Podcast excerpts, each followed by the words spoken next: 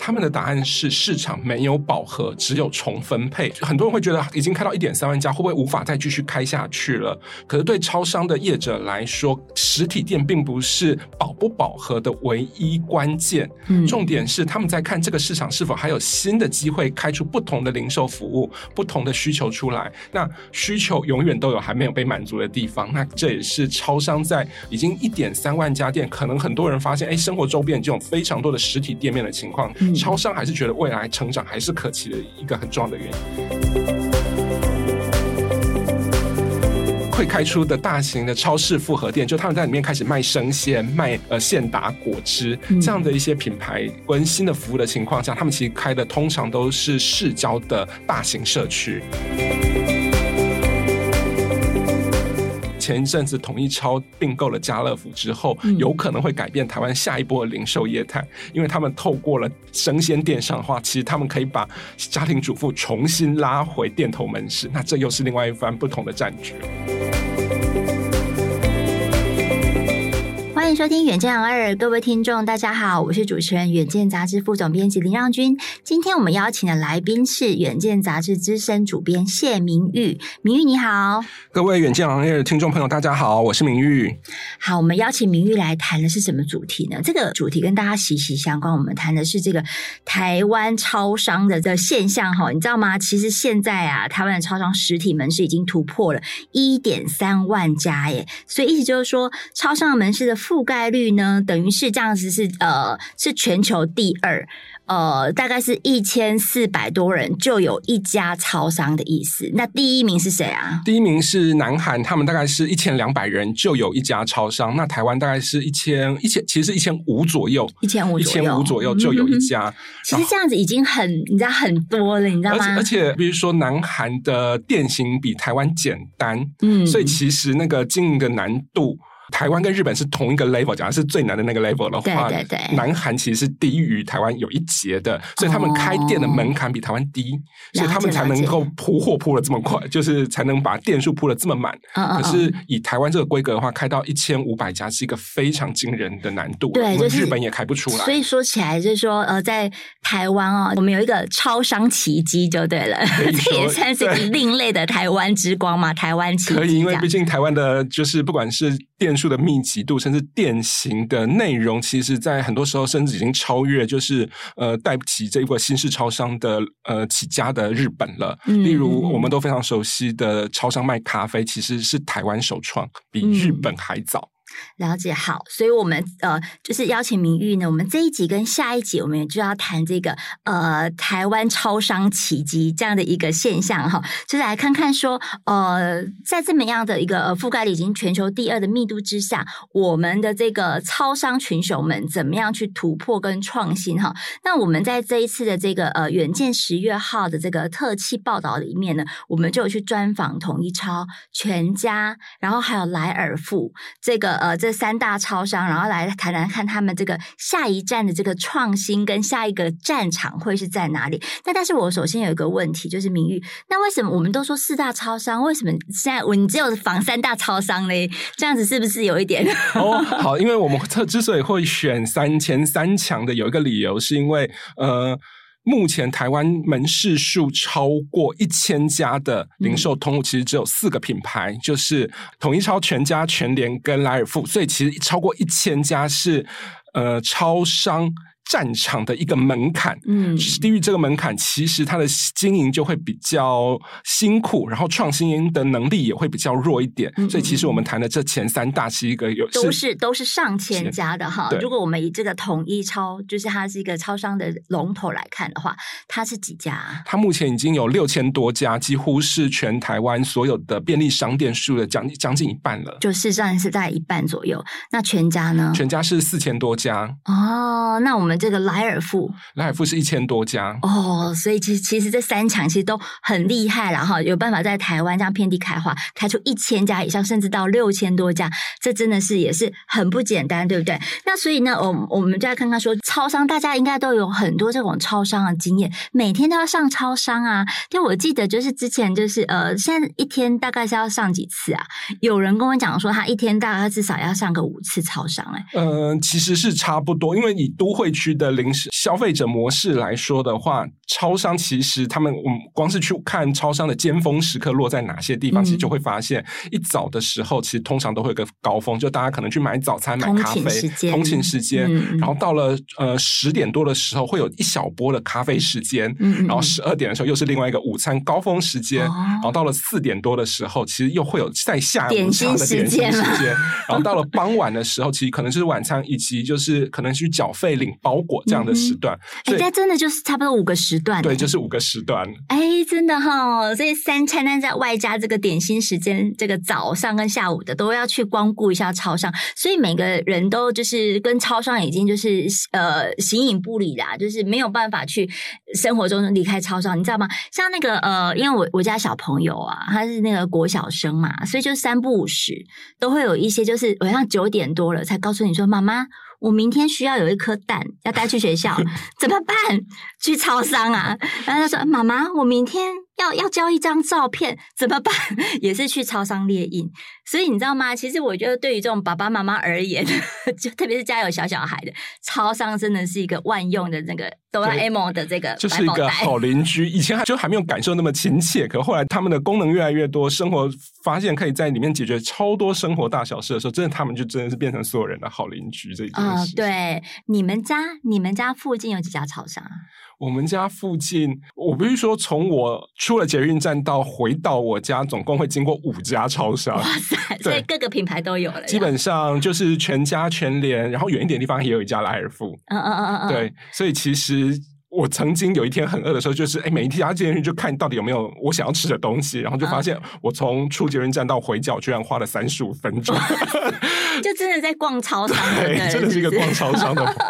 所以超商里其实也是很多那种银法族，我看阿公阿嬷，就以前他们都在那个榕树下聚会。有没有大树下聚会？但是他们现在就是都是在超商里面。是的，因为 超商现在通常都会设置了呃用餐的座位区，然后可能可以买一杯咖啡就在那边坐一小一一段时间。那这其实对长辈们来说是一个很方便的一个场域，因为它既安全，然后又明亮又有冷气，然后现在很多超商里面还有洗手间。对于阿光爸来说实在太方便了，太方便了，就直接在那边待一整天也可以嘛。是。好，那所以那个呃，明玉帮我们谈一下说，就是。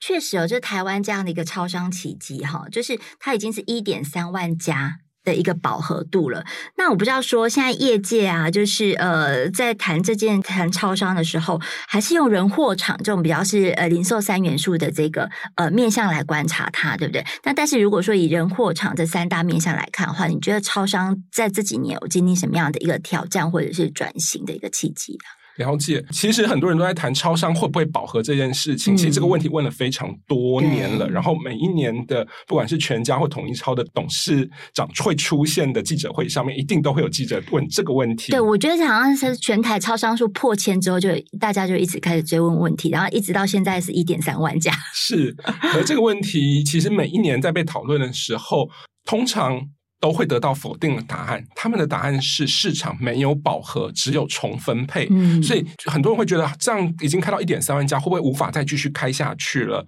可是对超商的业者来说，实体店并不是饱不饱和的唯一关键。嗯，重点是他们在看这个市场是否还有新的机会开出不同的零售服务、不同的需求出来。那需求永远都有还没有被满足的地方。那所以这也是超商在已经一点三万家店，可能很多人。发现哎，生活周边这种非常多的实体店面的情况，嗯、超商还是觉得未来成长还是可期的一个很重要的原因。对，我觉得他们好像其实对于这种呃，就是没有饱和就有重分配哈这句话的一个非常好的实践，就是说，其实他们呃，像是一些店型，你就看到它不断的创新，甚至呢，就是很多是风格化，甚至甚至是大店场化。对，那像这样的一个超商的这个呃，就是敢开大店，其实我觉得他们其实就没有在怕。是的，因为其实开大店是超商这几年一个非常重要的零售趋势。嗯、那其实它也是对应了刚刚所说的人货点的一些变化的重要的理由，是因为呃，一家超商它在店型比较小的时候，它所能卖的产品其实是比较有限的。当它的店型变大的时候，它可以在里面放入更多的商品、更多的服务内容，嗯、甚至还把用餐的空间拉出来的时候，那消费者来的人其实形态就会不一样了。因为一开始的时候，超商最锁定的通常都是追求便利的客人，嗯、那这个便利客人很多其实是年轻男性、上班族跟学生。那家庭主妇会觉得哇。超商东西比较贵，然后东西也没比较多，我宁可去超市，甚至传统市场。嗯、那爷爷奶奶也可能会觉得超商的东西都很小量，那可能也不太适合我，或不是我自己想要的口味。可是随着店型的不断的改变，有些店开始卖起了生鲜，像跟超市结合；嗯、那有些会卖跟药局结合，甚至有些跟健身房结合、自助洗衣店结合的时候，很多原本不会去超商的人，他们现在也会去超商了。嗯，所以店可能只是变大，可是来客的。形态却改变了很多。嗯，是对，因为其实像那个明玉，你们在这次的这个报道里面，你们有去呃谈到说这个超商营运的三大战场嘛，哈，就是如果我们从这个呃人货场这样的一个这个观点出发的话，其实你就把它变成是说三大决战场，就分别就是顾客嘛。商品还有场域，是的，所以这三个面向的话，其实在这个以三大超商来举例的话，我觉得就挺有意思的哦。就例如我们刚刚讲到的这个大店型的部分，那它其实就是一个场域嘛，它就在发生，就是说哦，我是呃店型可以变大，然后变特色化，但其实也有这种就是比较类似移动门市的概念，对不对？是的，因为全家在上个月的时候，其实推出了 FamiMobile 这样子，是一个零售的移动的电动车。车，然后他们在车子把车厢改装成就是有各种商品货架，然后 POS 系统还有冷藏柜，所以它可以在有需求的时候开到人潮最密集的地方，提供小小店型的零售服务。那这其实是一个非常有趣的。对，我们在这边稍微埋一个小小的梗，我们下一集哈就会来这个揭晓说，哎，全家的这个 FamiMobile 它到底是怎么样运作的，有什么眉角在里面。然后另外的话就是那个在呃货就是商品的部分的话，其实呢现在他们很多的做法就是说。啊，复合店、主题店、联名商品等等的，你这边举的例子就是这个统一超的这个百平的这个亚万门市哈，这个还蛮有趣的，对不对？这个它到底在这个门市里面都做什么？好的，亚万门市是呃 Seven Eleven 庆祝全亚洲他们开出了第一万店，所以他们把店址拉回他们的起家的地方，在台南。他这家店是开在台南安平，嗯，然后是一个独栋的门市，然后这个门市呃包含场外的停车场，大概有一百二十平。场内其实基本上就一百平左右的巨大空间，所以你走进这一家门市的时候，你会发现所有统一旗下的零售。全部都会出现在里面，所以在你他你进去的时候，它不只是一家 Seven，你在里面会你会发现，哎，康士美也在里面，伯克莱也在里面，Mr. Donuts 也在里面，嗯，然后 Costco 也在里面，对，然后所以里面有非常多不一样的商品形态，甚至很多统一集团旗下的知名商品，他们会在里面，以前可能在货架上的一个商品而已，他们会变成一个独立的专柜或货柜的状态。例如很多人喜欢的泡面满汉大餐，他们在里面有一个独立柜，嗯。或者说，呃，麦香红茶在里面有一个独立柜，哇，对，就是你在里面会发现，哇，我所认识的统一全部以一种完整而且微观，可是却完整的模式呈现在里面。你进去是一个统一大观园的概念。哦，对，就一个大观园，然后很多的品牌专柜，对，然后都可以找到一个，就是那个品牌。自己的故事，比如说泡面，统一泡面区，对，确实有他们有这样的设计，让你在里面可以发现自己所喜爱的品牌，不只是以前只是买回去吃而已，你是里面看到哇，他们的兄弟姐妹都在这里，然后他们有什么样的变化，嗯、然后甚至他们还推出了一些新的一些呃其他门市里面所没有，例如他们开出了酒。嗯，就你在里面可以买酒，嗯、然后或者是呃国际精品巧克力的专区，嗯、那一区全部都是呃客单价偏高的精品巧克力。因为我之前去调查的时候发现，哎，便利商店的客单价大概是八十元，那在那个精品专区的巧克力是卖到八百元。哇，这么精品是不是？是，是一个非常 多一个零这样。对，是一个平常去逛超市的时候，超商的时候，你不会觉得你会在里面发现这些东西，嗯、可是当在亚万店的时候，你会发现，哇，原来我在这边可以看到整个统一旗下所有不同的畅销商品，还可以在这边找到一些不属于便利商店会看到的商品。对，因为像比如说我们在讲说那个品牌专区或者是什么红酒专区，那通常都是只就是在那种量饭店有没有？就是它有它坪数也够大，空间够大，可以去做这样的一个专属的配置。但没有想到哦，就是在这个呃这个 Seven 的这个万这个亚万门市里面，也可以看得到这样的一个状况。那亚万门市究竟在哪里啊？亚万门市它开在台南安平，可它不是开在观光区里面，它开在一个新市比较偏新社区的一个包围的一个地方，所以它那个地方很多人会觉得，哎，怎么会把这样一家店开在一个社区点里面？可对他们。在访问统一超的主管的时候，他们说，其实一来是他们想要回台南，然后他们也找到一个他们觉得适合的地点。另外一件事情是，因为统一集团就从台南起家的。对，二来他们发现，其实他们开出这家店之后，很多非这个社区周遭的。台南人甚至外县市的人，嗯嗯嗯、其实是特别开车到这里来逛超，是一个朝圣的概念。对，就是来哇，想说天哪，原来超商也可以开成这样，甚至还有部落客在网络上做了开箱文，啊、逐一介绍这家店跟别的地方的小吃有什么不一样。它有网美打卡角落吗？其实我必须说，真的有，因为在里面其实可能大家很熟悉的 Open 酱，嗯，那以前可能看见大家看到 Open 酱都是比较可爱童趣的，在这一家门市你会看到长大了的 Open 奖，oh、你会看到小桃变成青少女甚至美少女的模样，这个感觉好复杂哦。一方面很期待，一方面觉得哇，我们的童年。对，你会看到对，就是长大变成小帅哥的 Open 奖，实在非常的有趣。哎，真的这样，呃，冲着他长大的这个小帅哥模样，就应该去看看，对不对？好，那就是我们谈到一个，就是说呃，人货场，还有一个是人，就是顾客部分哈。就是如果我们以这个亚万门市来举例的话。到底他是想要诉求什么样的族群？因为其实像那个刚才那个明玉就有提到，他诉求不只是他们在地的这种社区的这个住户，他其实呢就是说也有很多是观光客，哈，就是来朝圣来打卡的。然后就是你怎么看说，就是说，嗯。这个超商他们在吸引新顾客这件事情上面是怎么样的努力的方向？好的，因为其实大家提到便利商店的时候，通常想到说，哎，我去那边做的事情可能就是快速的解决我当下的呃需求，所以呃，便利商店的主要客群传统上一直都被设定为年轻的呃学生或上班族，嗯、然后或者年轻的男性。对，那女生可能会比较少去，有个理由是因为女生会比较想要去走比较容易有游逛感觉的场域，嗯、那便利商店可能面积比较小的时候，或者商品不够多的时候，很多女生就不会想，不太会想去了。那家庭主妇跟长辈也不太会想去，因为可能家庭主妇跟长辈会觉得，哇，这边小东西又贵。可当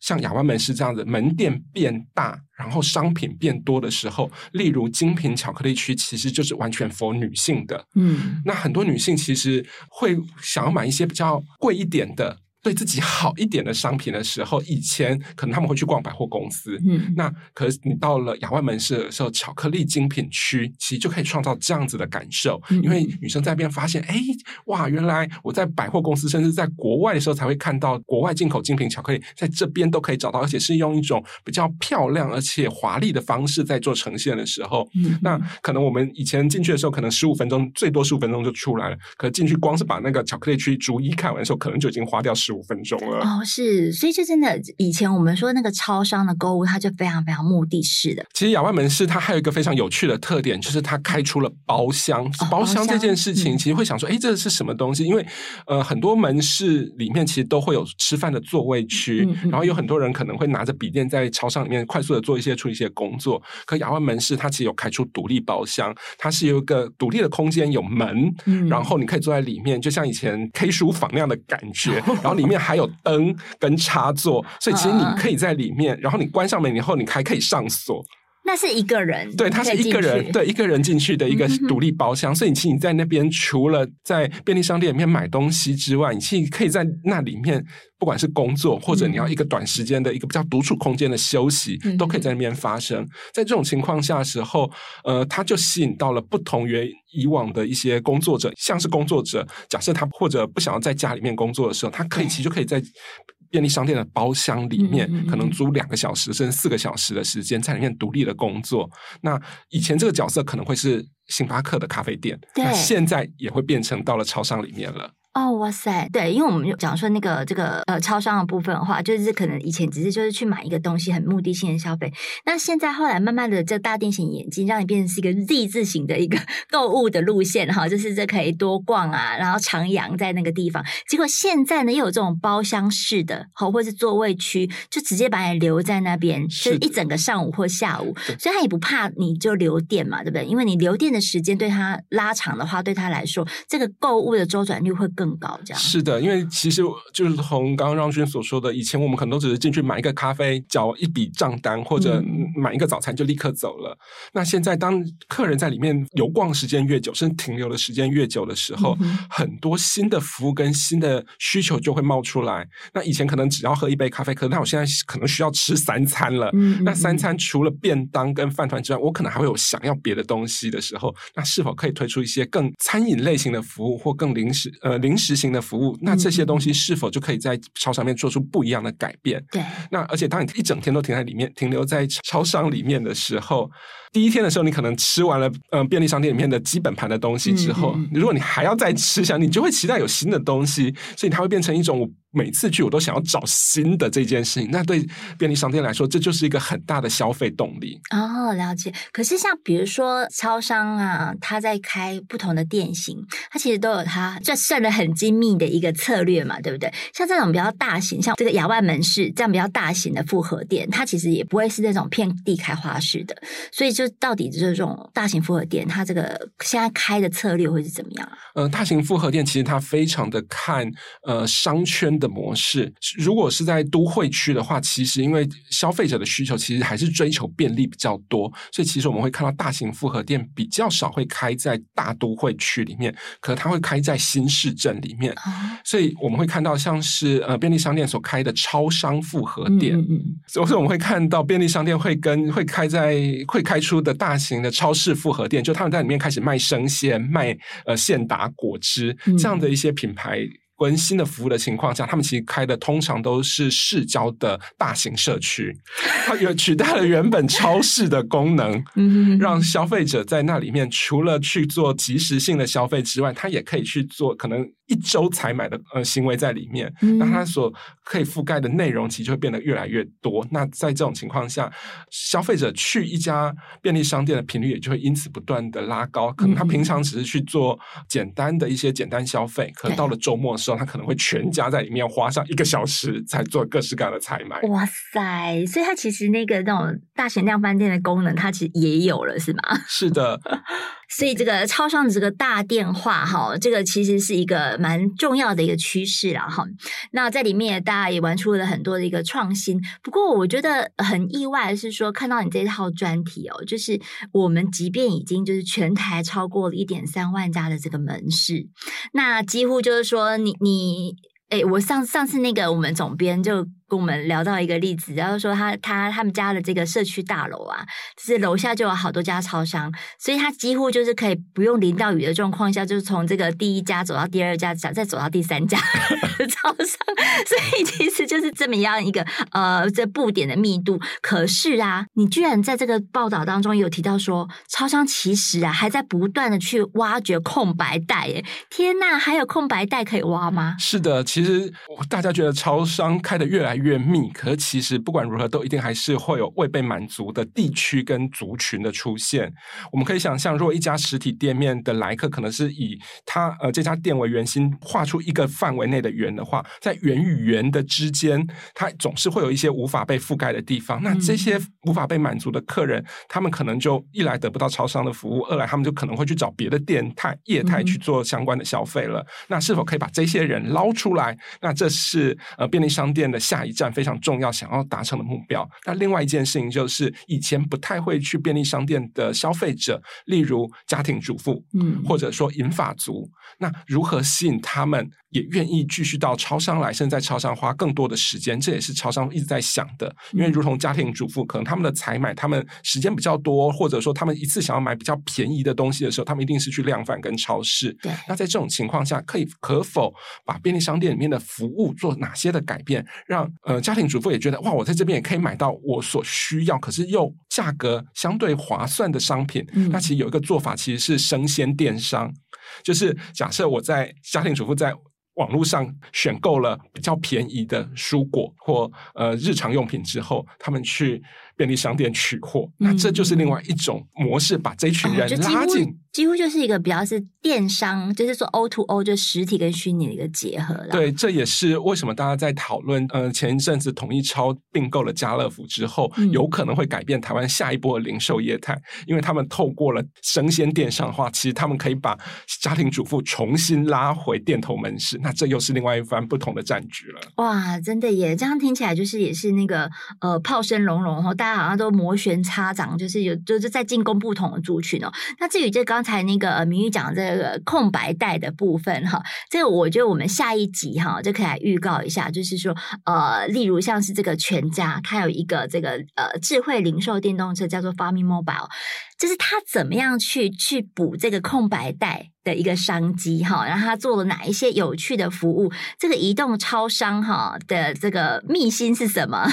我觉得呃，我们下一集单集里面，我们再持续邀请明玉来帮我们谈一谈。那呃，下一节主题会是全家跟莱尔富怎么样在跟统一的竞争之下，拉出一个新的成长曲线。那今天呢，就非常谢谢明玉，那也请大家每周锁定远见 Air，帮我们刷五星评价，让更多人知道我们在这里陪你轻松聊财经产业国际大小事。下次见了，拜拜，拜拜。